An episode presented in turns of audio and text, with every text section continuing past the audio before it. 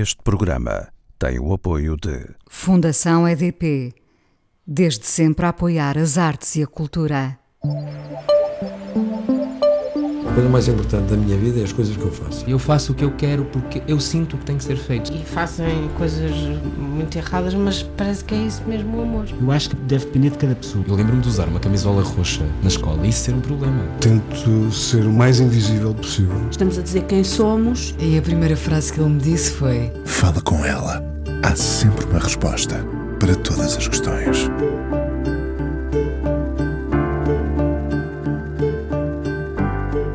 Mais fácil escalar o Everest ou fazer uma descida vertiginosa ao mundo da corrupção e do crime organizado. Quem é esta mulher que aprendeu a não se sentar de costas para a porta e que teve pelo menos três vezes uma sentença de morte anunciada? Talvez o Everest seja mais seguro. A astúcia dos passos pensados e medidos não se compara a esse descontrolo do jogo e do crime. O famoso jogo do bicho no Brasil é uma bolsa ilegal de apostas com números que representam animais. Infelizmente, tornou-se muito mais do que isso.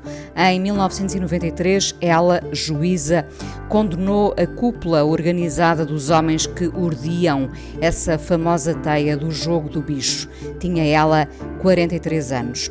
O Brasil nunca mais se esqueceu da coragem e da altivez daquela mulher que proferiu uma sentença ímpar até hoje. Depois disso, tem cortejado a política e a política gosta da racionalidade dela, apesar de ela ver na adrenalina alimento para os seus dias. Noutros tempos, estaria agora de viagem em viagem, mas parada também não fica. Entre aulas que podem ir das artes marciais ao conhecimento aprofundado de Ulisses de James Joyce. Natural de Minas Gerais, deputada federal pelo Rio de Janeiro, conhecemos-nos um dia em Vila Praia de Âncora, perdidas numa rua que nunca mais nos fazia chegar ao destino. De facto, como é que alguém que escala o Everest se pode incomodar por estar perdida numa rua que acabará por nos levar a um sítio qualquer? Chama-se Denise Frossar, tem agora 70 anos, está no Brasil, mas gosta muito do Porto. Olá, Denise. Boa tarde para você, Inês. Que prazer revê-la, ainda que neste, nesta situação, eh, digamos, por áudio. Ah, Denise, é muito difícil resumir a sua história, mas pensei eu, se fosse título de uma biografia, parada é que nunca. Ah, é evidente que sim. Parada eu vou ter, eu vou ter o tempo para parar, que certamente vai ser em decúbito dorsal.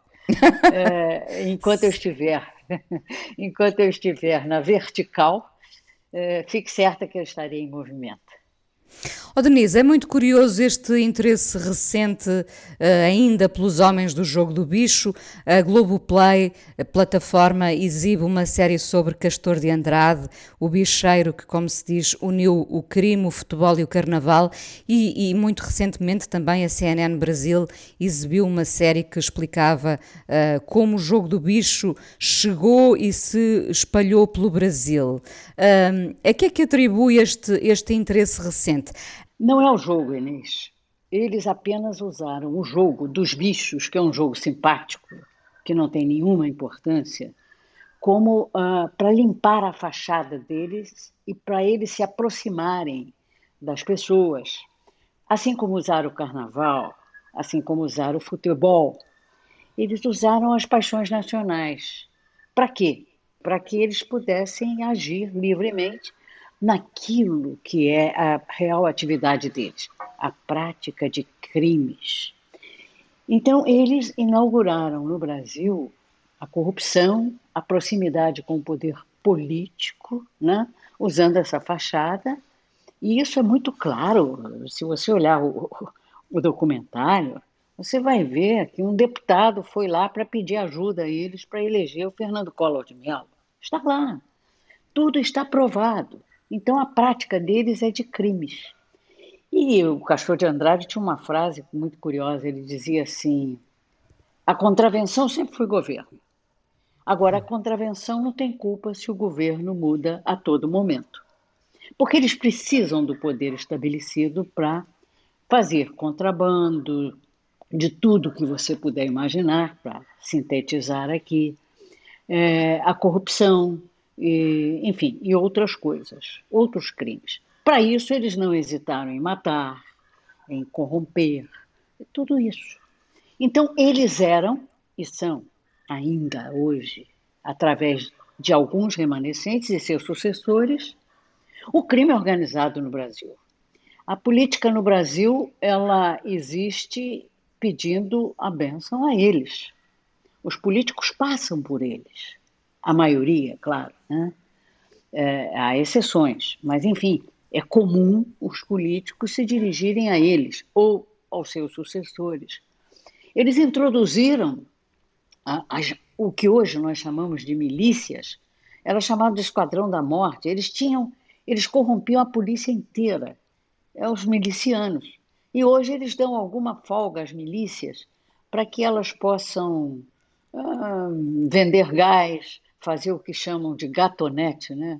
É a net que eles é, roubam, hum. subtraem né? e, e vendem para as comunidades, enfim, toda sorte de ilegalidade. Mas o negócio, o grosso mesmo, o grande negócio, fica na mão deles. A utilização do jogo do bicho como, como fachada terminou? Não, claro que não. Continua aí. Quer dizer, o interesse que se demonstra até hoje por eles é porque até hoje eles continuam sendo, uh, vamos dizer, a cúpula né, do crime organizado no Brasil. Então, quando você vê assim políticos né, se organizando para uh, corromper o Estado, pode saber que lá estão eles também. É, isso existe dentro do meu processo, inclusive, quando eles tentam se aproximar do presidente da República, mas eu mandei um ofício para o presidente e ele foi alertado de que aquilo ali não podia ser. Mas, enfim, o jogo não tem a menor importância. O jogo, ninguém enriquece com esse joguinho aí, não. É um jogo jogado nas esquinas. Mas ele tem uma capilaridade, Inês, que é uma loucura.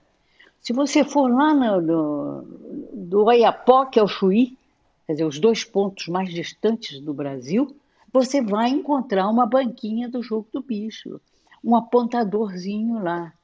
Aquilo ali são os olheiros também, né? É, nós chamamos de olheiros aquelas pessoas que ficam olhando, que pode dizer, olha, a polícia vem ali, olha, a polícia vem ali para pegar não sei o quê, para pegar traficante, pegar isso, aquilo, aquilo outro. Então, é, é uma capilaridade enorme. Quem era a Denise em 1993? Que mulher era nessa altura? Olha, era uma juíza que tinha a intenção de fazer. Eu era juíza presidente de júri, né? É, júri são os crimes dolosos contra a vida, né? E também a, era uma juíza substituta, eu também é, é, acumulava uma vara singular, aliás, por onde correu este processo. Eu era uma juíza que começava a sua carreira na capital, já tinha vindo do interior, depois de três anos no interior, três, quase quatro anos, e uma juíza que pretendia fazer a sua carreira low profile, não tinha menor cuidando dos meus casos e quando bateu aquele processo na mão, nas minhas mãos, né, um processo que tinha assinatura de três promotores de justiça, eu levei um susto porque isso não é comum. Eu disse: quem são essas pessoas? Eu não os conhecia. Eu nem, nem tinha a minha atenção voltada para eles. É, eu tinha acabado de chegar do interior como juíza, né? De modo que era uma pessoa, era uma juíza que seguia a sua vida julgando os crimes e que caiu no Rio de Janeiro, na cidade do Rio de Janeiro. que não é. Não se intimidou com esse processo? Não, porque era minha, era a minha profissão, quer dizer, eu não escolho, eu não escolhia processo. Eles me eram distribuídos claro. uh, de modo que eu tinha que fazer. Uh, se eu não quisesse fazer, se eu quisesse escolher processos, era melhor que não fosse juíza. Então, é, então, se eu estava ali era para julgar, né? Tem uma passagem do documentário, inclusive, que foi muito bem feita pelo Marco Antônio, um sujeito, um jovem, muito jovem, mas excepcional, é, que era o diretor e o roteirista. tem uma passagem que ele me pergunta sobre futebol e eu digo que eu sou botafoguense. Né? Eu sou Botafogo. Aí ele disse, mas Botafogo, eu disse, é, o Botafogo era presidido pelo seu Emil. Seu Emil era um dos meus réus, um Sim. dos bicheiros da cúpula. E aí ele, ele me pergunta sobre qual foi a minha sensação, e eu digo, porque o, o Botafogo, sob o seu Emil, ele foi campeão, né? Então eu disse, olha, ele me pergunta se eu comemorei. Eu disse, é claro que eu comemorei, mas eu prendi o, o réu, o presidente, e eu o condenei, porque era minha obrigação, era minha função ali, saber quem era culpado e quem era inocente. Seu Emil era culpado, então ele foi preso. É, é, é preciso saber separar as águas, sim. A, a, a partir daí, a, a sua vida mudou muito? Ah, virou de ponta cabeça, né? Porque aí era inédito, era um fato inédito, que havia no Brasil uma, uma, uma, um crime organizado do tipo mafioso. Uh, só um parênteses aqui, eu sou cidadã italiana, né? meu pai era italiano e eu também sou cidadã. Então, do tipo mafioso, e era exatamente isso. No documentário fica muito claro, né? quando os entrevistados dizem, é, o Castor se inspirou em Don Corleone. É, eles se inspiraram na máfia italiana. Realmente era igualzinha, idêntica. E de modo que dali para frente, minha vida, evidentemente, eu vivi seis anos sob uma escolta, é, uma escolta de segurança armada forte, né? Isso me impedia da minha liberdade de ir e vir, é, do meu anonimato, né, que era muito confortável para mim. É, eu sou uma pessoa livre, você não pode censurar o que é livre. De modo que foi o preço que eu paguei. Sente que valeu a pena, Denise? Olha, eu tinha que fazer. Não, não, eu acho, Inês, que nem é se valeu a pena.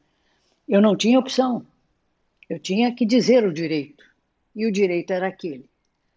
De modo que, a partir daí, evidentemente, a minha vida se tornou um inferno, digamos assim. Mas eu busquei formas de viver. É claro que eu me aposentei muito cedo. Aos 48 é, anos, não é? Eu vi risco e me, é, eu vi risco de me aposentar muito cedo. Mas, enfim, eu fui deputada federal por um mandato, porque não, não acho que servir a nação no legislativo não é profissão, né? servir por um mandato. Como fui a mais votada, eu ofereci meu nome também ao governo do estado, mas o meu adversário ganhou. Eu fui ao segundo turno com ele, mas ele ganhou. Eu desejei a ele que ele fizesse um bom governo, mas infelizmente hoje ele está condenado a quase 300 anos de prisão. Está preso. É lamentável, porque o Rio de Janeiro vai sendo exposto, né? vai, vai regredindo, digamos assim. Gosta de ir gosto, a combate? Gosto dos desafios, né? É, desafios. Por exemplo, depois disso tudo, eu falei assim, olha, se eu ficar por aqui, um dia o crime organizado ele não esquece, né? Nunca, nunca. A conta está sempre aberta. E aí eu achei melhor escalar a montanha. Lá em hum. cima, só uns vírus congelados e lá mais não tem. E quando estou em Portugal, o que eu faço? Eu sempre vou para aí todo ano, você sabe disso, eu tenho um apartamentinho aí que eu chamo de um hub. Uh, eu vou para a minha academia de artes marciais, que é aí no Porto. eu fico no Porto, né? Que é a Chessi, o meu mestre Diogo de Magalhães.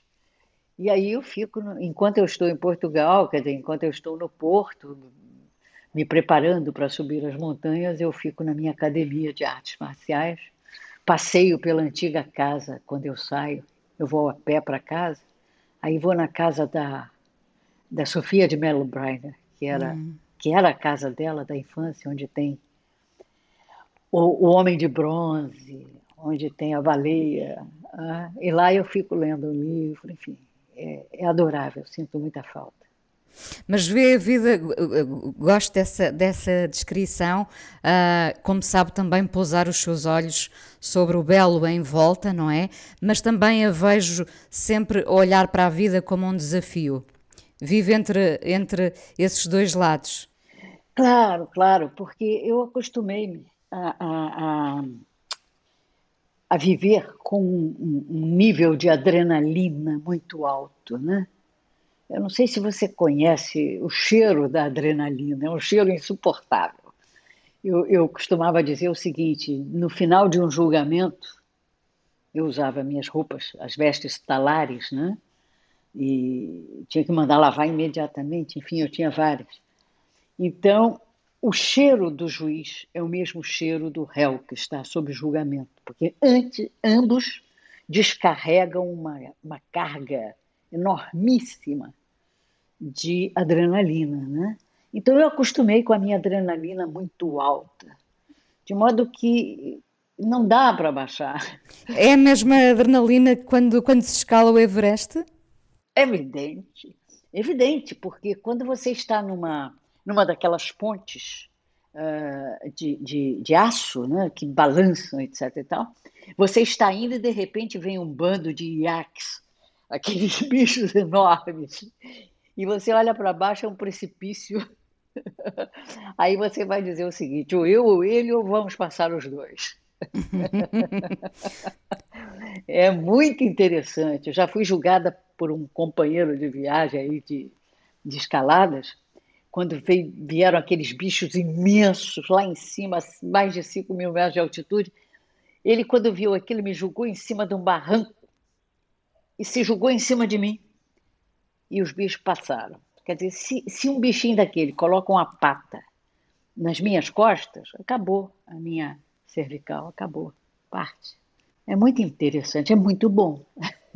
É muita adrenalina, é muita adrenalina. Vamos à primeira canção. Denise, o que é que escolheu? Olha, você, eu não sei se eu lhe contei que o meu sobrenome de família é Pavarotti. Eu só uso Frossarca da minha mãe. Não sabia. Mas o meu nome não, não família... me lembrava.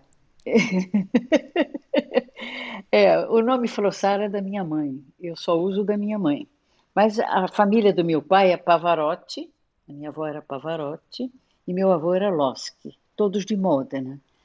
De modo que eu vou só dizer quais são as minhas músicas, mas eu jamais canto. Um dia, quando eu estiver aí, eu posso até cantar para você ver por que, que eu não canto. Então é Pavarotti que vamos ouvir?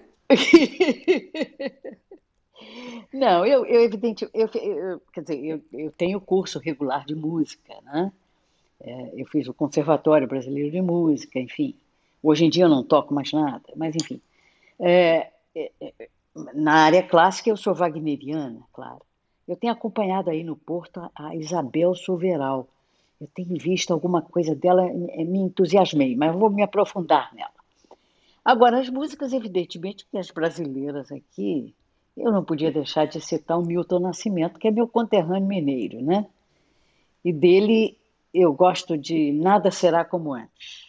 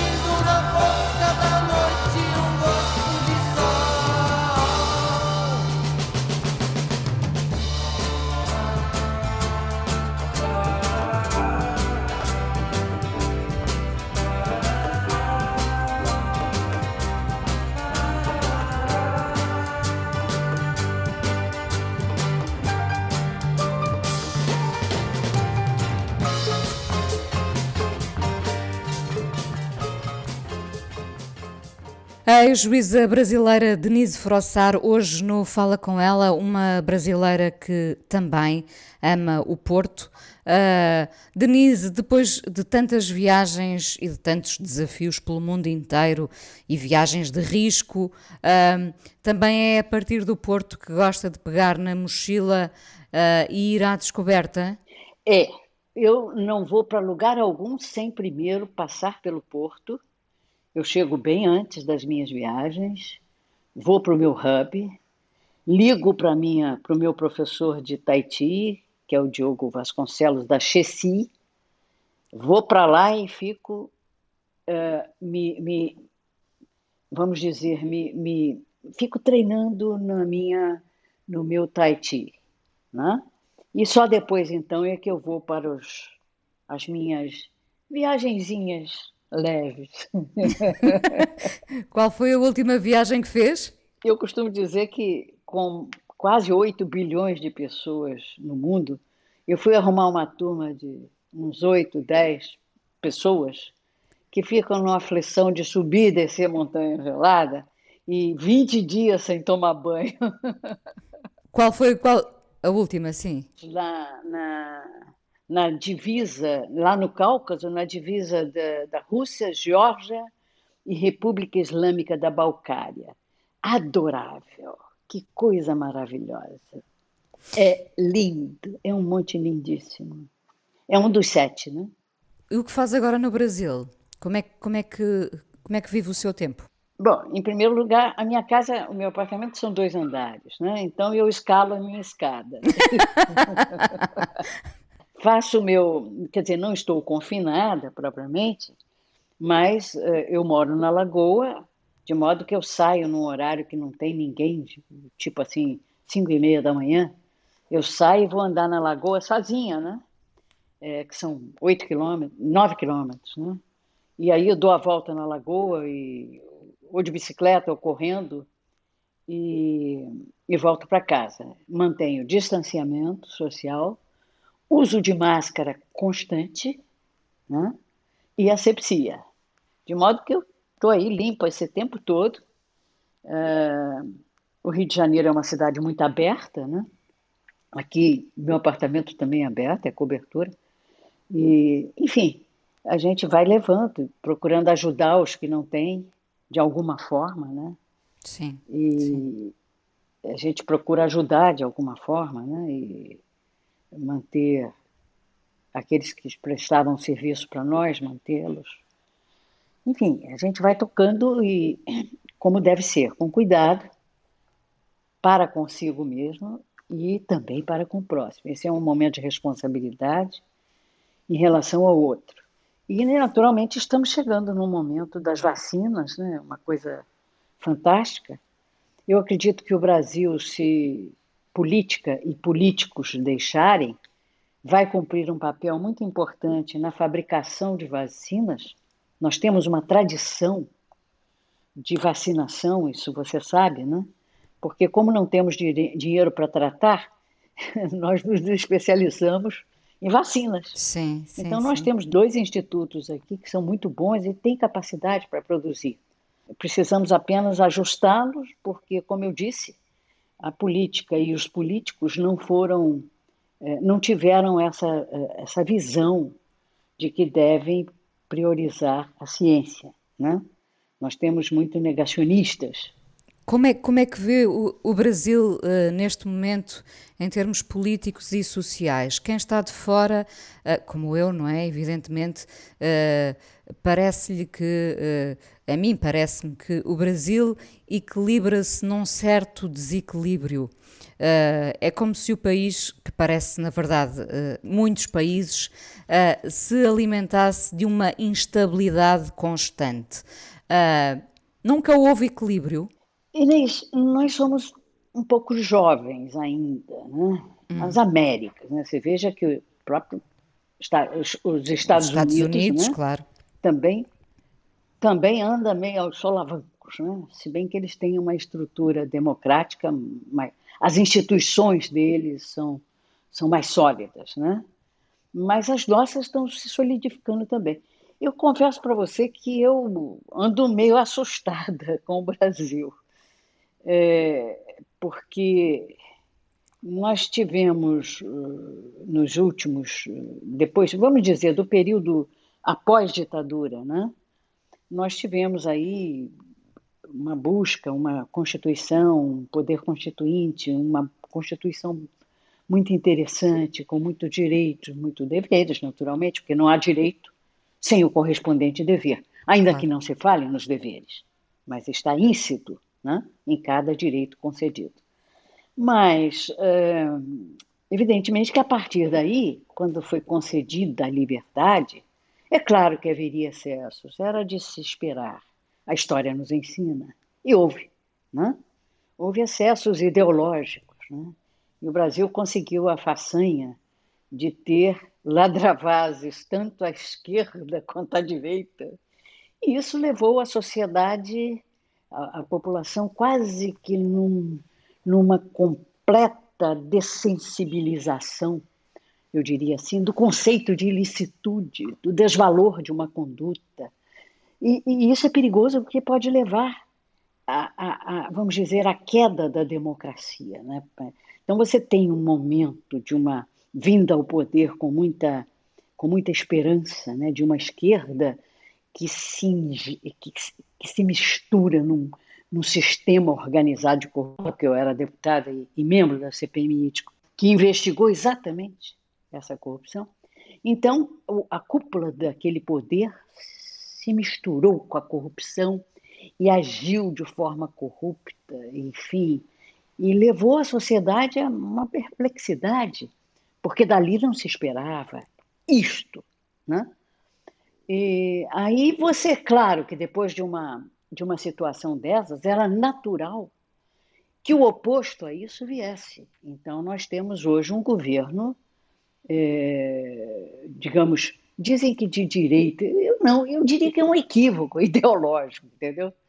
É, direita não é isso, é, é, é um equívoco ideológico. Enfim, nós temos uh, uh, governos que vieram pregando ideologias e nada fizeram, fizeram ou fizeram muito pouco e roubaram muito mais. Né? E hoje nós temos um poder. Eu fui colega do atual presidente como deputada federal e ele era uma pessoa que ninguém dava lá muito, muitos ouvidos a ele, não, porque era, era meio folclórico. Né?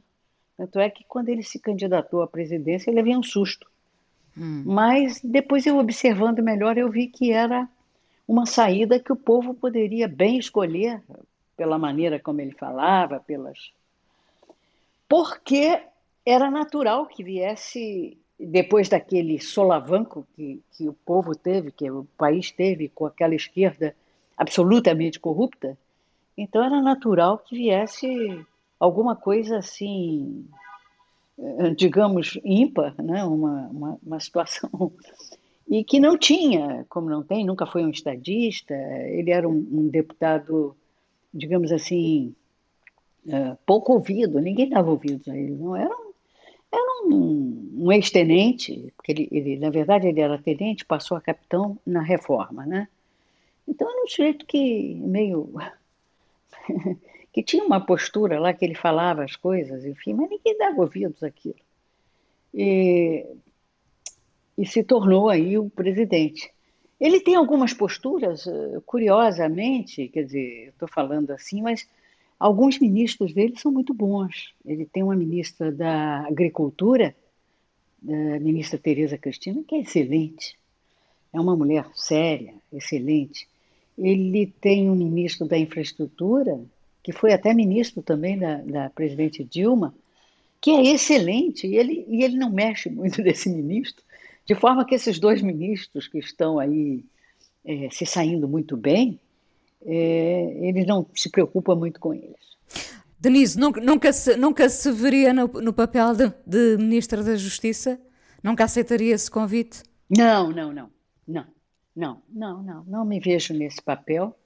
É, não seria uma, uma, área que eu aceitaria, absolutamente não. É, hoje em dia eu não me vejo em qualquer cargo eletivo, não me vejo em qualquer situação, mas me vejo sim ajudando aqueles que quiserem, que vierem com uma proposta séria para o Brasil e que não sejam extremistas. É, aquele princípio da ferradura, né? A extrema esquerda se encontra com a extrema direita e elas ficam assim uma na frente da outra, mas são iguais, né? De modo que essas ideologias, é, é, nós precisamos de, de, de, de estadistas que compreendam as necessidades do povo e na pirâmide do Brasil, que é um país com enormes desigualdades, eu diria não desigualdades, eu diria contrastes. Então, para o Brasil, você tem que ter aquele estadista que venha entendendo que, em primeiro lugar, você vai ter que atender a, a base da pirâmide, que é a questão ambiental, a questão de saneamento básico, que é uma questão ambiental, claro, né?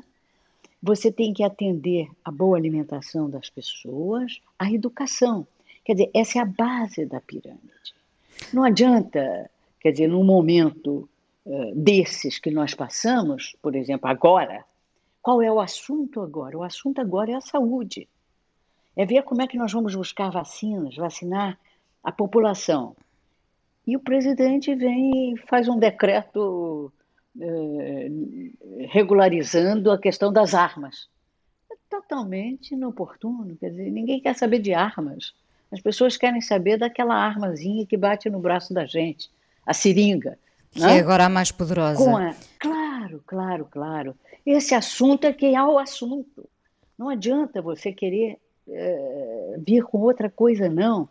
É, é, é informar o povo como é que nós vamos buscar, é, qual é a situação, vamos ouvir a ciência, as várias partes da ciência, vamos tirar uma base, vamos ouvir os nossos os nossos parceiros no mundo, vamos ouvir Portugal, que está lutando aí, lutou muito bem no início, e agora também eu tenho acompanhado, está revertendo a situação, parabéns, né? eu estou aqui torcendo e tal. Vamos ouvir os nossos os nossos parceiros no mundo, né? vamos ajudar aos que não podem. A Denise ainda acredita que a política pode servir os nossos interesses e não os interesses dos políticos. Claro, claro.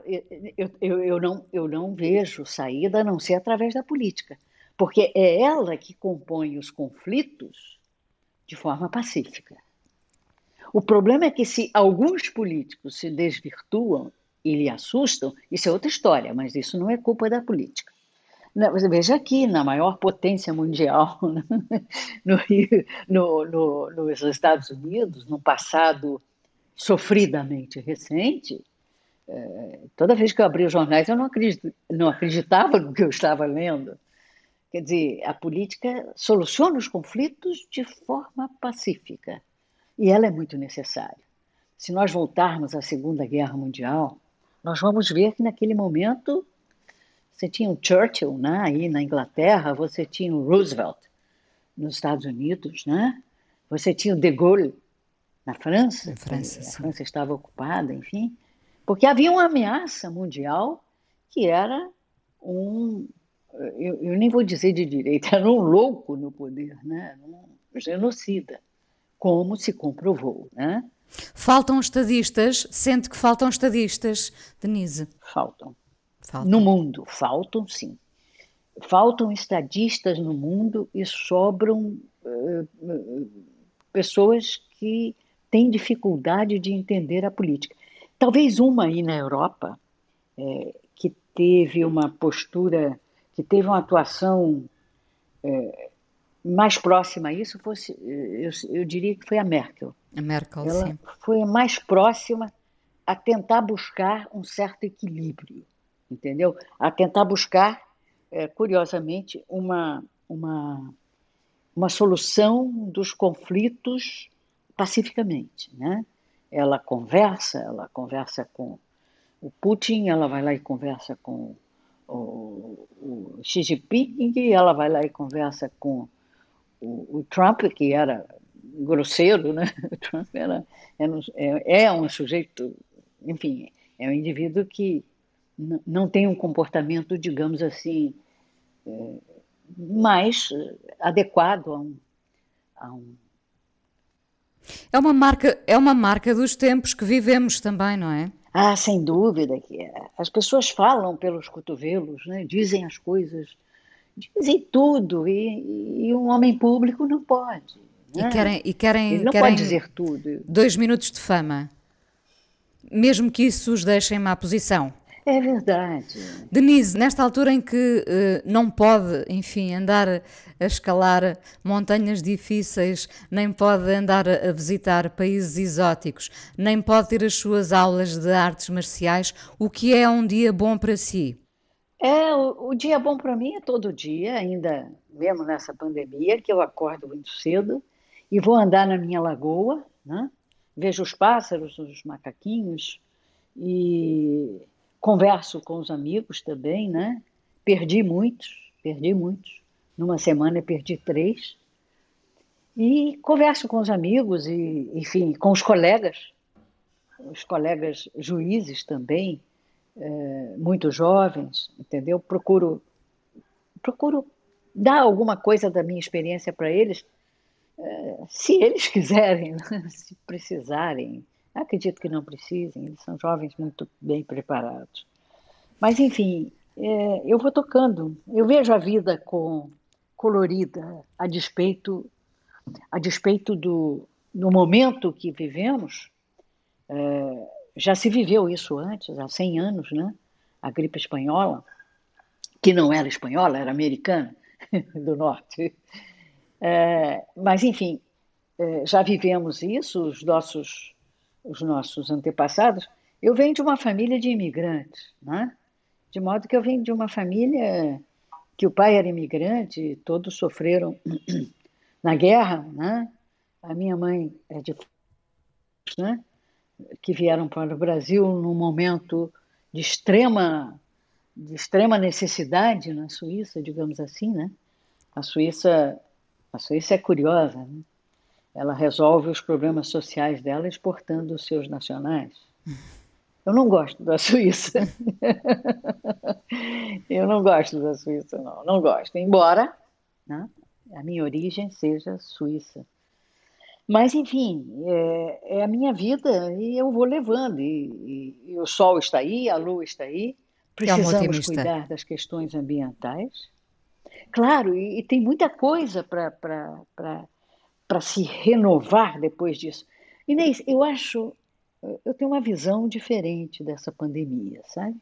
Nas minhas andanças pela lagoa, ainda com o sol querendo nascer, mas não nascendo, mas ainda não nascido, é, eu, eu fico pensando o seguinte: foi uma parada para o mundo descansar e para nós pensarmos. Nós não sairemos, os sobreviventes não sairão desta da mesma forma que entraram, sairão diferentes. E nós teremos a grande oportunidade de tentar atentar, de tentar atentar para problemas que são cruciais, problemas ambientais, do meio ambiente, como nós queremos viver, né? o que realmente tem valor para nós. A definição de prioridades. Claro, exatamente isto. Não é equilibrar no desequilíbrio, como você disse, mas é equilibrar no equilíbrio. Muito né? bem, muito então, bem. Então, eu acho que nós sairemos melhores disso. Denise, vamos, vamos, vamos ainda falar um bocadinho no, no podcast a seguir. Agora pedi-lhe que, que, escolhesse a segunda canção, depois de termos ouvido o Milton Nascimento, o que é que guardou para o fim? Ah, vamos mostrar uma certa atu atualidade, né? Porque o que eu disse, Milton é da minha juventude, né? Nada será como antes, será uhum. música da minha época de estudante. Mas vamos a uma música atual. Eu não posso deixar de, de, de, de mencionar o, o grande Chico Buarque, né? É, e eu adoro uma musiquinha dele, ele, ele, ele é tão lindo. Blues para Bia, eu acho curioso, me chama a atenção que ele diz assim, ele se diz apaixonado pela Bia, né? Mas no coração da Bia, meninos não tem lugar. E ele diz: "Mas nada me amofina, até posso virar menina, para ela me namorar. o Chico é ótimo. Um abraço, um abraço, Denise. Um abraço, Inês. Um abraço para o meu Portugal.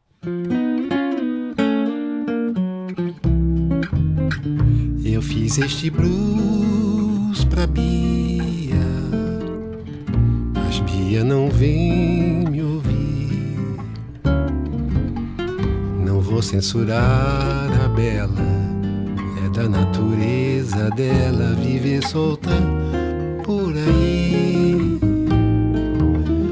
Compus doce melodia pra ela se enternecer. Rimei com melancolia meu dia a dia sem Bia, mas Bia não quer saber. Vai ver que nem imagina que estou a me insinuar. Talvez ela dê risada, talvez fique encabulada, talvez queira me avisar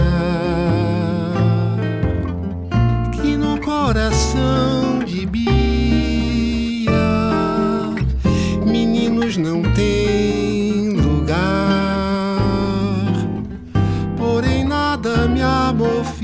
até posso virar menina pra ela me namorar.